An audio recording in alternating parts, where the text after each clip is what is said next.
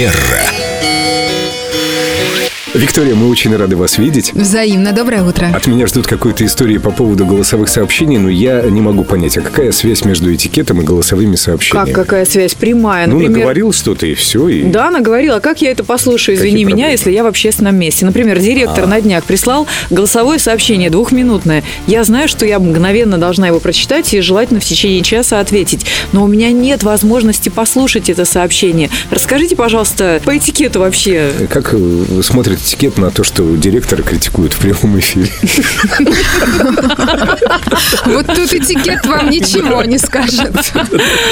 Ну, действительно, бывает же и не директор пишет. Ну, люди наговаривают сообщения, им некогда набирать, и с диктовкой они не умеют Бывает им обращаться. лень набирать просто, им кажется, что так же гораздо удобнее. Я иду по улице, что-то наговорил. Тем более у меня такой приятный голос, пусть послушают. А Эта тема набирает популярность все больше и больше. И я хочу сказать, дорогие друзья, будьте предельно аккуратны с голосовыми сообщениями, потому что классическое правило этикета гласит, что мы помним об удобстве и комфорте другого человека. Безусловно, отправить голосовое сообщение значительно проще. Вопрос, а чем занят сейчас человек, который получает это сообщение? Может быть, он сидит на какой-то встрече. Может быть, он, например, включил ваше сообщение, а вы идете по улице, туда попадает ветер, шум машин, ваши слова прерываются, ему сложно разобрать, и ему приходится напрягаться, чтобы это разобрать. Прикладывать усилия, вы хотели сказать. Это его проблема. Вот в этом-то вся и проблема, Семен, что многие так считают, что это его проблема. Главное, чтобы было хорошо То мне. есть по этикету голосовые сообщения отправлять неправильно.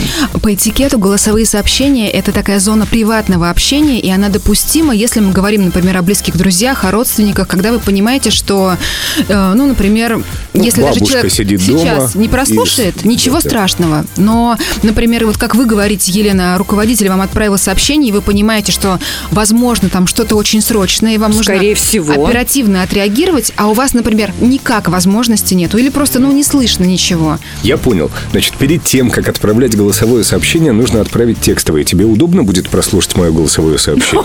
Получив Это, кстати, ответ «да», вполне отправлять себе голосовое. альтернатива. Но, тем не менее, если даже вы отправляете голосовое сообщение, здесь есть э, несколько правил.